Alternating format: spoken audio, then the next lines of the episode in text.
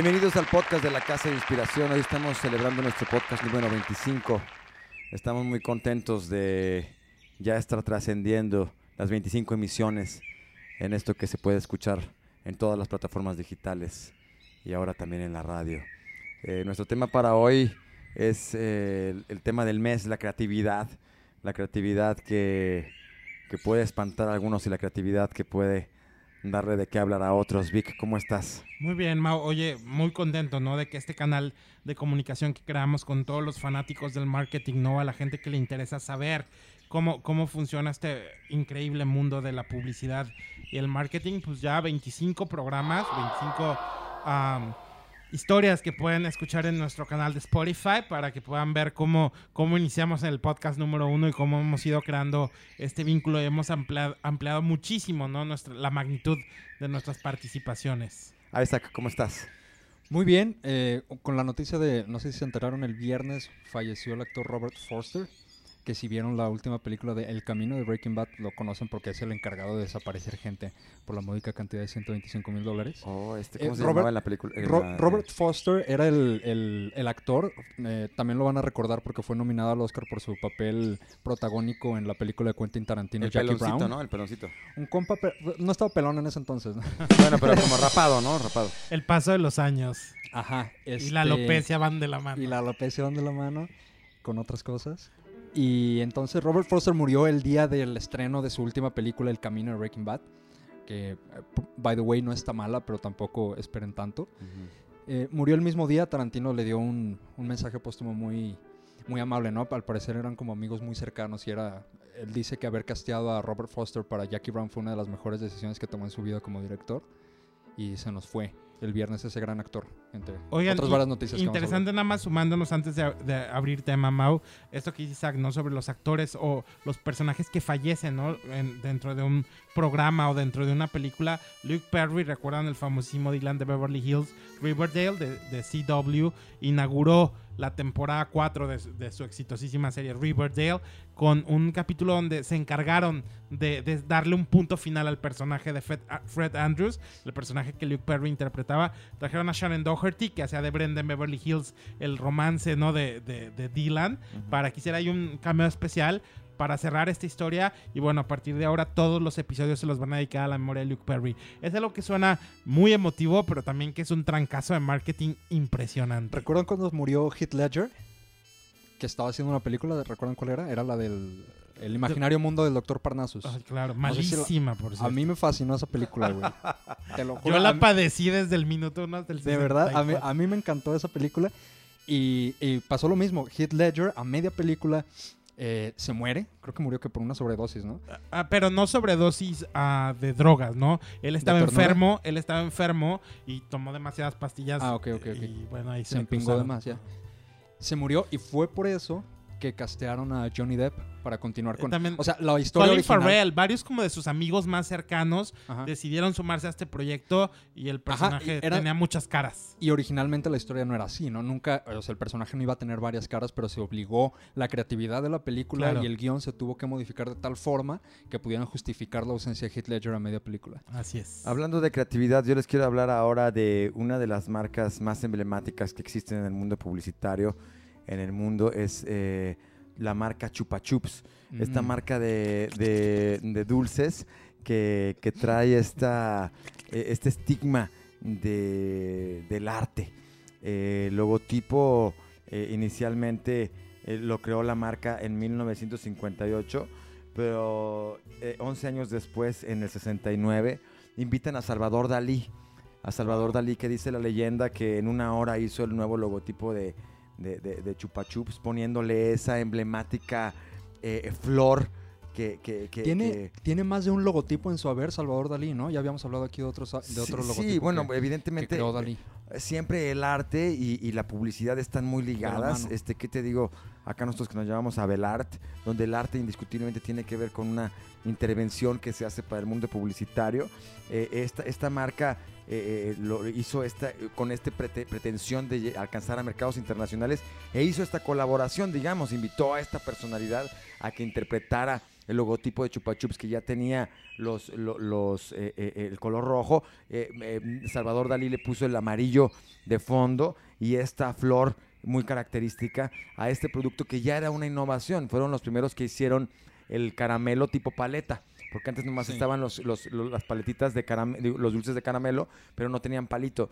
Chupa Chups fue la primera que le puso palito al, al- al caramelo, que de alguna forma pues fue una, una intervención muy, muy, muy interesante que le dio un renombre a la marca y que la lanzó también a, a- a todo el mundo, ¿no? Hoy día se vende en más de 108 países, se fabrica en España, en Francia, en Reino Unido, en Alemania, en Rusia y en China y esta es una marca que sigue conquistando el paladar de todos los niños y de, y de otras generaciones. Así comienza este podcast con la intervención Oigan, de Salvador Dalí. Y nota al calce a Salvador Dalí era un genio y seguro tuvo un momento de inspiración. Nadie hace un logo en una hora, así que por favor No, lo, no lo pidan. tomen como referencia. O sea, a, a todos los que nos escuchan, es un proceso, ¿no? Es un proceso creativo, es un proceso de, de abstracción, exactamente. Una hora suena genial para Salvador Dalí y los genios, pues bueno. Pero bueno, nació uno, ¿no? Nace uno cada mil años. Que Salvador Dalí, fíjate nada más que calidad de intervención o de una marca con un artista, Salvador Dalí es el máximo exponente del arte surrealista en la historia. Eh, y bueno, hoy vemos a lo mejor algunas intervenciones que no son tan trascendentales. O será que no ha pasado suficiente tiempo para ver lo trascendentales que van a ser, ¿no? Claro. Tal vez en 50 años veamos, hablábamos de Chris Evans y Lala, tal vez en 50 años veamos que esa fue la intervención más grande de nuestra época y no lo sabemos todavía. Oigan, pero Dalí, Dalí era un ente creativo per se, ¿no? Su obra pictórica todos la conocemos. Si no la conocen, pues estás muy cabronamente jodido. pero él, él- él abrió como su, su universo creativo a otros aspectos. Él fue un gran colaborador de la diseñadora Elsa Schiaparelli. Él le hizo muchos prints para, para, sus, para sus vestidos, allá por allá en los 30 y también hizo unas intervenciones bien interesantes para la Vogue parisina, para la Vogue francesa, donde él intervenía con sátiros. Hay una muy específica donde hay una chica vestida de alta costura y ahí le dibujó unos sátiros con penes erectos y esas cosas, muy, muy Dalí, ¿no? Pero, pero este hombre sí pudo abrir como su creatividad a muchos, muchos conceptos. Y el dinero, ¿no? Porque todos sabemos que el dinero detrás de las comisiones artísticas siempre es bueno. Hablamos el podcast pasado de esta campaña que, que hizo Coca-Cola con el eh, comparte una Coca-Cola poniéndole nombre, hablando de las grandes campañas que, que- que- que han movido muchísimo los, los, los elementos. Yo quisiera mencionar una, una- una campaña también que hizo este Corona con esto de, de desfronterízate en toda esta tendencia que estamos teniendo ahora de, de- de los viajes, ¿no? Como una marca le está hablando a un nuevo segmento de una manera muy especial y se renueva. Ahora que platicábamos de cómo es que algunas, algunas marcas que son de siempre se han podido conectar con nuevos mensajes y de una manera muy especial. Esta es una, Corona, que está haciendo muchísimo este, este contacto con los jóvenes que están ahora sin tener fronteras llevan- llevando la aventura de la vida a muchos viajes como una tendencia que, que, puede existir por ahí también. Ligado a esto, la campaña que hizo Aeroméxico con el, en el DNA, ¿no? También que hablaba de cuál es el DNA que tienen las personas y cómo es que el ser mexicano de alguna forma pues te- tiene, tiene un gran valor para Aeroméxico, era una- marca también muy- muy- Una campaña súper inteligente y una en un momento muy preciso, ¿no? en un que, momento muy- que, que Donald Trump había traído al tema mundial esta idea de de deportar a toda la banda. Y entonces Aeroméxico lanzó esta campaña en donde les, DNA hacían, discount. les hacían pruebas de ADN ¿no? Sí. a las personas y, quien, y su... mientras más mexa, más chido Exacto, el descuento. según, según su ADN mexa, según el ADN mexa que tuvieran, era el descuento que iban a tener para viajar. No sé si estrictamente era a México, pero bueno, era un descuento que les daban para sus viajes de avión. Y era, y es algo bien importante, ¿no? Era creatividad y marketing con causa, que es lo que está de moda hoy, tratar de o comunicarle a la gente que no te interesas nada más vender, no solo tu beneficio. Claro, a nadie le Eso, interesa el eh, dinero. eh, es- eso es lo que aparenta el marketing eh, con causa. La última campaña... Ese es un marketing bien ejecutado, Isaac. Cuando tú verdaderamente transmites este mensaje, nada más aquí para, para tomar, poner una nota también. además de esta campaña de Desfronterízate, tiene Desplastifícate Corona, que es una campaña que a mí personalmente me sí. encanta. Pero ¿sabes son las tendencias, es lo que te digo. Y Una me marca parece que muy se bueno. conecta a la tendencia, Claro. está perrísimo. La última campaña. eh, Sin ya está- hablar de, de, su, de su calidad, de su, de su burbujita, Claro, de su de qué buena este, está la frescura. chela, O sea, ya, ya eso ya está dado por hecho, ya ahora se va a unos sentimientos que conectan con las nuevas generaciones, como la parte ecológica, que es muy importante entender, y la parte de los viajes, que como tú decías en la recomendación de la semana pasada, pues hay que viajar de todas formas, ¿no? Claro, Como cuando el licenciado Valeriano hizo su... Claro. No, eh, no, no, no, güey. eh, eh, Louis Vuitton cuando hizo la donación a, Claro. a la reconstrucción de Notre Dame, ¿no? Que parece que son cosas que a, a ti no te van a generar ventas eh, inmediatas, pero por supuesto que ayudan a que tu marca se El posicione. awareness, ¿no? Que generó Louis Vuitton, también el grupo Caring, que son la competencia, se sumaron muy fuerte y dijeron, aquí está. Después eso les vino un poco a morder el trasero, ¿no? Cuando pasó lo del Amazonas, que todo el mundo empezó a decir, ah, sí, para algo ah, material como una capilla, sí se donó un montón. ¿Cuánto están dando para el Amazonas, no? Y se puso un poquito en tela de juicio, ¿no? Esta ah, inversión en ecología que hacían estos, estos Sí, grupos de Pero eso pasa, eso pasa siempre, ¿no? Digo, todavía no, todavía no menciono la campaña que les iba a mencionar, pero eso pasa siempre, desprestigiar a una causa por enaltecer la tuya, ¿no? Y ahí tienes, hay gente que dedica sus vidas y sus almas y su tiempo a salvar perros callejeros y sale el que dice que cómo está salvando perros callejeros cuando hay tantos niños Claro. pidiendo dinero, ¿no? O sea, siempre desprestigiar una, una causa yo creo que no tiene sentido si tú personalmente no estás haciendo algo para cambiar la tuya. Y estamos hablando ahora de recomendaciones estratégicas que algunos publicistas han hecho a las marcas. Indiscutiblemente que imagínate el corporativo tan grande de Corona, que tienen el, el pro- producto tatuado. o sea, ¿cómo es que esas innovaciones están realmente tocando a estas marcas? O el ADN de Aeroméxico, ¿por qué no ponemos las tarifas? No, pon la tarifa. O sea, ¿cómo se hacen estrategias que realmente mueven el mercado y que mueven primeramente a los empresarios a los líderes de la marca, ¿no? Ahí está nuestra responsabilidad y esta es nuestra pugna que siempre tenemos que tener con los empresarios que de alguna forma tienen solamente a veces una perspectiva comercial de sus productos o de las ofertas que tienen que tener, pero el valor de la marca cuando tú mueves a través de mensajes eh, a una marca hacia la tendencia tal cual, el mercado no se puede resistir, Vic. Y, y sabes qué, Mao, Isaac, este, este es un tema que a mí sí me gustaría que pudiéramos como extenderlo un poquito. Creo que es fundamental esta palabra que les digo que me encanta, que es el zeitgeist o el espíritu de la época. Creo que en México no se le da mucha, mucha injerencia. Igual yo sé que es muy costoso, ¿no? Sacar de tu plan anual, hacer una campaña que conecte de manera inmediata con los clientes, pero que no para sea estrictamente comercial. pero para mí es fundamental en esta época hablar de los issues y de los temas relevantes para nosotros como comunidad, ¿no? De repente sí, sí es bien interesante cuando pasó esto de Donald Trump, ¿no? Que viene la campaña de Aeroméxico, me cayó súper bien, ¿sabes? Como porque dije, una Claro. marca que lleva el nombre de nuestro país en, Claro. en su flotilla de aviones, está diciéndole, a ver, cabrón. Con o guante sea, blanco, ¿no? Exactamente, no, o sea, aquí estamos chidos, ¿no? Esas Y- son las emociones que están muy chidas que Se los se juro que ahora que los cuento ustedes no me ven, pero estoy llorando de, de la emoción. Sí ¿no? te veo. Pero, pero es, es muy real. Yo sí creo, yo sí creo que las marcas, ahora con lo del mes del cáncer para la mujer, a mí sí me, me sorprende de manera muy positiva que de antes ser dos marcas, tres, específicamente enfocadas a la mujer, ahora tenemos 10 marcas. Tox está haciendo una campaña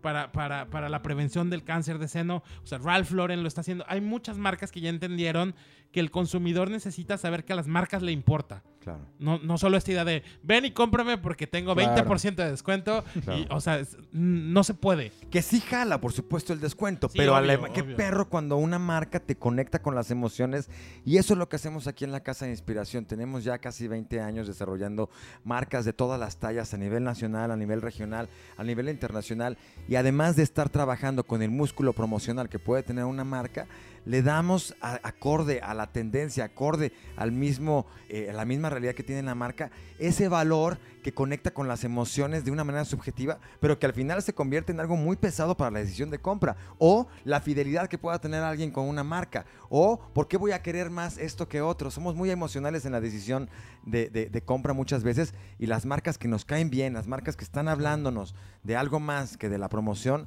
son aquellas que nos hacen sentir mejor y que nos da un mayor involucramiento con ellas, Vic. A, A mí me encanta Swan, es la marca de, de salchichas que yo consumo cuando compramos en la casa. Y en noviembre siempre sacan su empaque rosa, ¿no? Y sabes que un porcentaje de tu compra se va a esta investigación de, de- de- del cáncer de mama. Y a mí se me hace padre, ¿no? A lo mejor tú puedes decir que pendejada, pero a mí se me hace cool que parte del dinero que gasto en un producto que per se consumo se destina a una causa que puede ser interesante. Cuando dijiste son, me acordé de Food, que te acuerdas que siempre, eh, bueno, hace mucho que no veo tele, pero yo me acuerdo que siempre en la televisión salía su anuncio muy famoso de las, que eran como dos palillos que se encajaban en unas salchichitas bueno, cocteleras que claro. empezaban a caminar por el teletón, Sí. igual que destinaban algún, alguna parte de su dinero para el teletón, ¿no? La última campaña, ¿ya vieron la campaña de Coca-Cola y Diesel? Mau? No, no lo he visto. A ti no te pregunto, Vic, ya te la conté hace rato. güey. Sí, ya sé, ya voy a decir a huevo, ya, se Ya, la huevo, yo sí la puedo contestar. La última, la última campaña de creatividad y marketing con causa se llama Recollection y es una, es una campaña de colaboración que hizo Diesel con Coca-Cola, que ustedes saben que Diesel prácticamente está completamente muerto. Que para los que no ubican, Diesel es una marca italiana, ¿no? De, de, de streetwear, que su, su fortaleza son los jeans y todas estas como prendas casuales, ¿no? Muy poderosa en Italia, en México ha desaparecido en los últimos años. Sí. Hubo un momento donde dominaron nuestro mercado. Yo trabajé en Diesel para... Igual Órale. mucha gente que no lo sabe, yo, yo fui gerente de una boutique de Diesel por allá en los 90 Cuando vivía. 2000. Exacto. Bueno, entonces Diesel, eh, su última campaña Recollection con Coca-Cola es una campaña a nivel mundial, está muy perra. ¿Cuál es su causa? El medio ambiente, ¿no? Es una bandera que se eh, indiscutiblemente te tienes que poner en algún momento. Eh, la campaña se trata y el spot publicitario se trata de esta gente toda vestida, por supuesto, con ropa de Diesel que está brandeada de Coca-Cola. Eh, Diesel creó una línea exclusiva en donde todas las ropas están eh, fabricadas con materiales de, de botellas recicladas, ¿no? Que esto ya lo habíamos visto, no sé si se acuerdan, en el Mundial pasado el equipo de Holanda hizo un debut con su uniforme 100% hecho de, botellas de plástico recicladas. Sí. Pero ahora Diesel hace una campaña completa con Coca-Cola y, y su spot publicitario está muy chido porque dice que puedes encontrar la colección en las ciudades más exclusivas y en los pop-up stores más exclusivos del mundo nada más, ¿no? Entonces se ve como esta gente que llega a un edificio que parece que van a entrar y se escucha el, el locutor que dice, no, no, no, ahí no. Y voltean para atrás las personas y ven un, un bote rojo como de basura, pero con el símbolo de reciclable, ¿no? Y se acerca, la, se acerca el joven, saca su celular, escanea el código y el locutor te dice, en cualquier parte del mundo que estés, si escaneas un código de reciclable en donde sea, te manda directo a la, a la tienda en línea de Diesel, en, que es el único lugar en donde puedes comprar la nueva línea exclusiva, ¿no? Órale. Y el es naturalmente comercial, ¿no? Diesel quiere que le compres porque se están muriendo de hambre los directivos. Pero su causa, claro que no, Isaac. su causa y lo que está y lo que está vendiendo y lo que Coca-Cola se unió es a que están creando ropa porque están preocupados por el deterioro ambiental. Yo- yo creo Diesel, que- Diesel siempre ha sido una, una marca con muchísima creatividad. Sí. Yo recuerdo sus campañas la campaña pasada creativas con un tono ecológico Yo creo ya que desde hace se muchos está, años. se, está, se está acordando de esta campaña anterior de Diesel is Dead. ¿Se acuerdan? De que Hate ellos Couture, mismos- Porque no, no le habían pasado muy bien, ¿no? De repente habían pasado sus momentos ahí sí, negros, sí, ¿no? Como todo, ¿no? Benetton, recordemos cómo pasó de ser punta creativa, ¿no? En su Sí, comunicación a Pero Diesel definitivamente tiene muy buena creatividad. O sea, estoy Sí. mamando con que se están muriendo de hambre. Claro que tienen tiendas en todo el mundo. Claro. Pero tienen muy buena creatividad. El Sí. año, no sé si fue el año pasado. El año pasado, sí. El año pasado hicieron una campaña igual con causa que se llamaba The Hate Couture, que significa Amé esa campaña. que significa es un doble La, sentido, cultura ¿no? del, la, la costura del odio. Costura del odio o cultura del odio eh, se entiende ambas formas y se, le Nicki trataba, Minaj en, en esa campaña. y se trataba de, de que Diesel quería hacer awareness sobre el bullying online que eh, cobró fuerza, ¿no? Y, y hacían esta línea en donde ponían como ofensas Ajá. en su ropa, grafitearon su tienda, ¿no? Que decía Diesel Diesel is dead. dead. Literal, en la tienda estaba grafitada. Yo me, me tocó verla en Milán. Y esta, esta campaña de otoño también es muy buena porque habla de que uses la ropa y la regreses.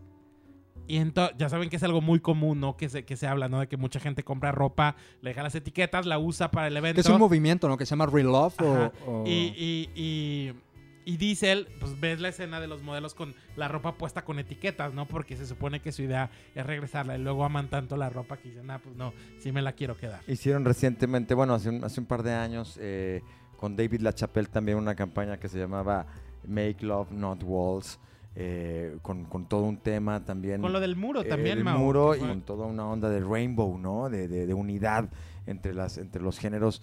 Eh, eh, Diesel siempre ha tenido esa característica muy, muy creativa. Pues con David LaChapelle, pues imagínate, y ahora con Coca-Cola haciendo estas eh, eh, alianzas. Está muy que- buena, véanla. que lo va poniendo, que lo va YouTube. poniendo en, otro- en otra, en otra emoción, ¿me entiendes? Cuando tú quieres, sí quieres estar ligado a una marca que trae este espíritu y eso creo que puede ser algo, algo muy, muy, muy chido que, que estén haciendo las marcas. Oigan, y Diesel podrá estar muriendo, pero vive en nuestros corazones, Ah, Isaac. ¿eh? Así que... En nuestros relojes de 100 baros. Oye, pero sí le está yendo mejor ahora, ¿no, Víctor? o sea, ¿cómo, Es- cómo están, va? están reestructurando, ¿no? La realidad es que hubo una expansión muy grande. Renzo Rosso, que es el dueño del grupo ah, Diesel, empezó a adquirir otras marcas, ¿no? Compraron Victor and Rolf y eh, invirtieron también en Discord. O sea, empezaron a tratar de hacer un conglomerado, como Louis Vuitton, Moet Hennessy o como Kering. Parece que las finanzas no les dieron.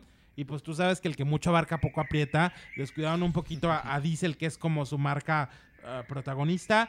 La marca es una marca de culto, ¿no? Que, que quienes hemos usado sus jeans sabemos lo bien que te quedan. Ah, antes, tenían licencia, cierto, ¿eh? antes tenían licencia en México, Sí. pero se las quitaron y ya solamente encuentras producto italiano. Lo que hace que unos pantalones te cuesten 5 mil pesos, ¿no? Que Sí, para el mercado mexicano dices, muchas gracias, Levi's los hace increíble por 800 pesos. Claro, claro. Otra marca que yo quisiera hablar ahora que es Netflix, que hace siempre cosas muy interesantes en términos creativos.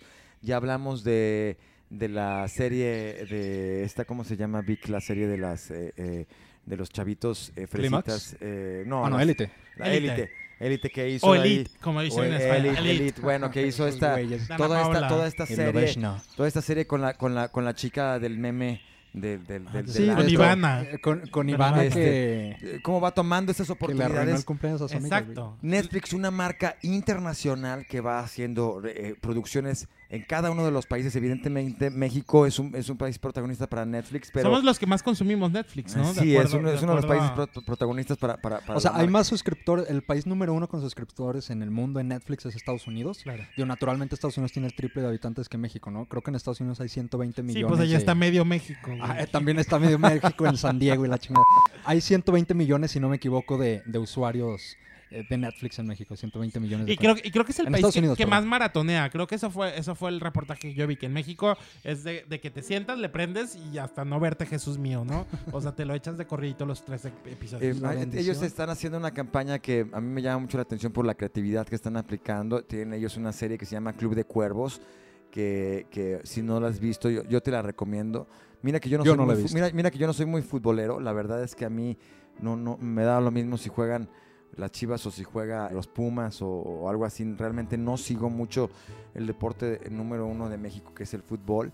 Sí, de repente veo algunos buenos partidos cuando juega la selección o cuando juega Brasil o que hay un poquito más ahí de, de ambiente en el, en el fútbol. Sí podría haber un partido. No soy el que va siguiendo todo el tiempo eh, eh, lo que es la temporada de cómo va, en qué posición va el Atlas o Un bicho raro. No, Eres sí. un bicho raro en México. Oye. Es un eh, país pero- ¿Tú sí, súper futbolero. tú sí, tú sí lo No, sigues? yo odio el fútbol con Ah, bueno. Oye. bicho raro también tú. Mau dice, ¿Tú? ¿en, qué posición ve el Atlas? El Atlas siempre ve en la peor posición, Mau, ¿no? No Oye, tú también, tú también eres, ah, o sea, No. o sea, nada más así cuando A- a- juega. A, mí me encanta la peda que se relaciona con el mundo del fútbol, ¿no? A mí sí me invitas a ver un partido y hay pero chelas. no sigues exactamente No, qué la- va a- o sea, somos, paso del fútbol. o sea, somos un poquito igual ahí en ese sentido, pero Club de Cuervos trae todo un rollo, una trama familiar muy interesante donde el fútbol es algo, es una cierta parte del fútbol, evidentemente para todos los fanáticos del fútbol les cae muy bien, porque sí muestran de alguna forma lo que es el negocio del fútbol, cómo se hacen las negociaciones con, con, los, con, con los jugadores, cómo se hacen los, los intercambios entre clubes, cómo se hacen los acuerdos con los gobiernos, los estadios. O sea, la neta está chido ver un poquito la realidad que se fotografía, lo que es el fútbol de México, como es una industria con mucha tradición y mucha- muchos intereses ahí metidos, mucha pasión también, evidentemente, y mucho dinero. Y hacen una campaña que está realmente muy interesante. Eh, Club de Cuervos, eh, eh, una campaña que va, va, va haciéndole un poquito de bullying. Ellos tienen su, obviamente el Club de Cuervos ah, se llaman la peste negra, el, el pro- el protagonista de este mundo ficticio del fútbol donde existe este equipo y, y hacen unos, una serie de bullying en espectaculares hacia otros equipos de fútbol, ¿no? Este, donde de repente ponen un espectacular que dice el, el Puebla, ustedes juegan, juegan o comen camote, ¿no? de repente pone este, este, este tipo de mensajes en un espectacular cerca del estadio donde está el estadio del, del Puebla, ¿no?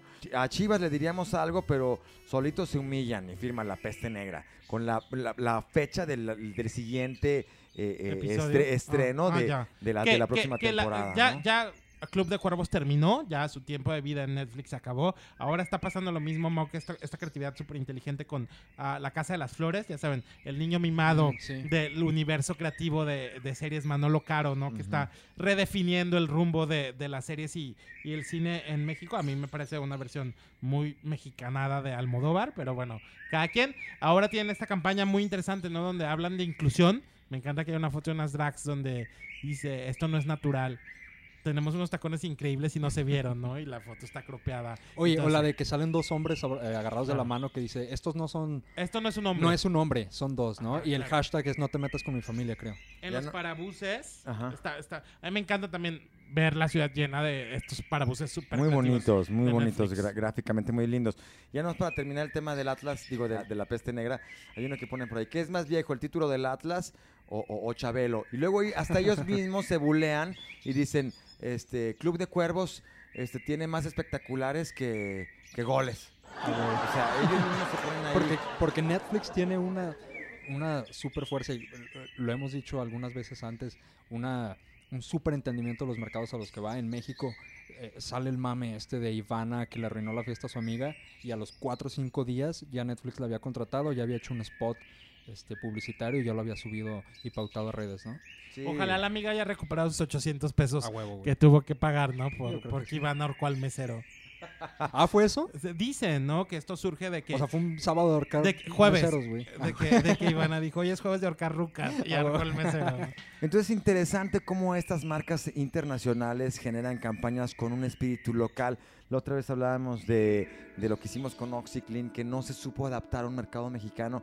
La verdad es que está muy interesante, muy chido ver cómo las marcas globales hacen campañas tropicalizadas o campañas específicas para mercados específicos que conectan con las emociones de cada una de las regiones a donde van. Y eso es una clave para, las, para que las empresas lo puedan hacer. Acá en la Casa de Inspiración nosotros lo hacemos con mucho detenimiento, siempre estamos pensando cómo dar el mejor mensaje en cada uno de los territorios, porque no es lo mismo lo que piensa la gente de Monterrey a cómo piensa la gente de Guadalajara o de Guanajuato o de Morelia o de. Querétaro. Hay ciertas cosas que se pueden ir adaptando evidentemente para que los mensajes de cada una de las marcas puedan llegar de manera más poderosa. No se diga en, el- en la aplicación que se haga en las campañas digitales que ahora se hacen con geolocalizadas y con, con elementos estratégicos y algoritmos más especializados según cada región. Así es que eso es una gran oportunidad para las marcas Vic. Oigan, que estamos ya a punto de despedirnos, ya nos excedimos de- del tiempo reglamentario. Ahora sí que usando este universo del fútbol. Dos cosas importantes, ¿no? No tengan miedo al humor. Yo creo que estos, estas ah, campañas de las que hemos hablado ah, hablan de una percepción interesante, ¿no? Del mexicano, sentido del humor. Y, y sean muy, muy, muy conscientes del impacto que tiene tus productos en el medio ambiente. Esos son dos lugares hacia donde se están moviendo. Y, y algo muy interesante de, del universo creativo es eso, ¿no? Poder verlo, poder ah, extraerlo para ti y encontrar una manera muy, muy que comulgue con tu ADN de, contar estas historias. Yo les quiero recomendar ahora eh, como una eh, técnica creativa el hacer equipo. Muchas veces como creativo existe eh, el ego que puede sentirse muy grande, saber que solamente el creativo todo lo sabe. Eh, la palabra misma Todo lo crea. de- de eso es como un poquito El verbo eh, creado. eh, este, sabes que como que ya suena muy grande.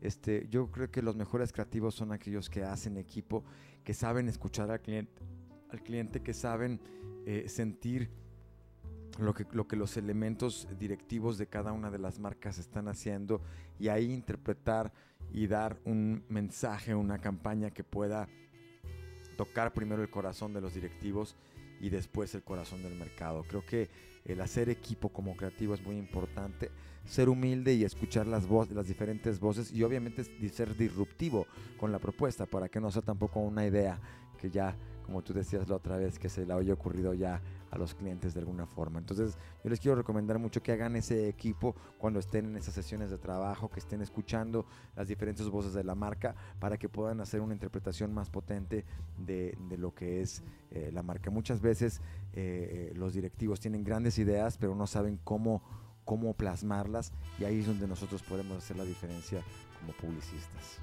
Isaac. Y muchas otras no tienen grandes ideas, solo grandes ambiciones, ¿no? Y es en donde nosotros entramos realmente con, con toda la autoridad que tenemos en la Casa de Inspiración. Claro. Vic, para cerrar. Pues nada, have fun, escúchenos en Máxima todos los lunes, 106.7. Puedes entrar a www.máxima106.7 FM. 8 de la noche. 8 de la noche, todos los lunes. Está buenísimo. Estamos ah, trabajando en un formato más interesante, ¿no? Para, para que todos los que nos escuchan encuentren lo que están buscando. Y pues ahí estamos, la Casa de Inspiración. Y escríbenos, por supuesto, arroba Somos Aves. Al Twitter, arroba Somos Aves. Estaremos ahí conectados. Nos vemos este lunes a las 8 de la noche con el programa de la Casa de Inspiración y nos escuchamos aquí en el podcast, como siempre, estamos conectados. Sin censura, Sin que eso censura. es fundamental. Muchas gracias, nos vemos a la próxima. Todo este mes estaremos hablando de la creatividad, así es que estamos, en estamos conectados y nos vemos a la próxima. Somos la Casa de Inspiración. Hasta pronto.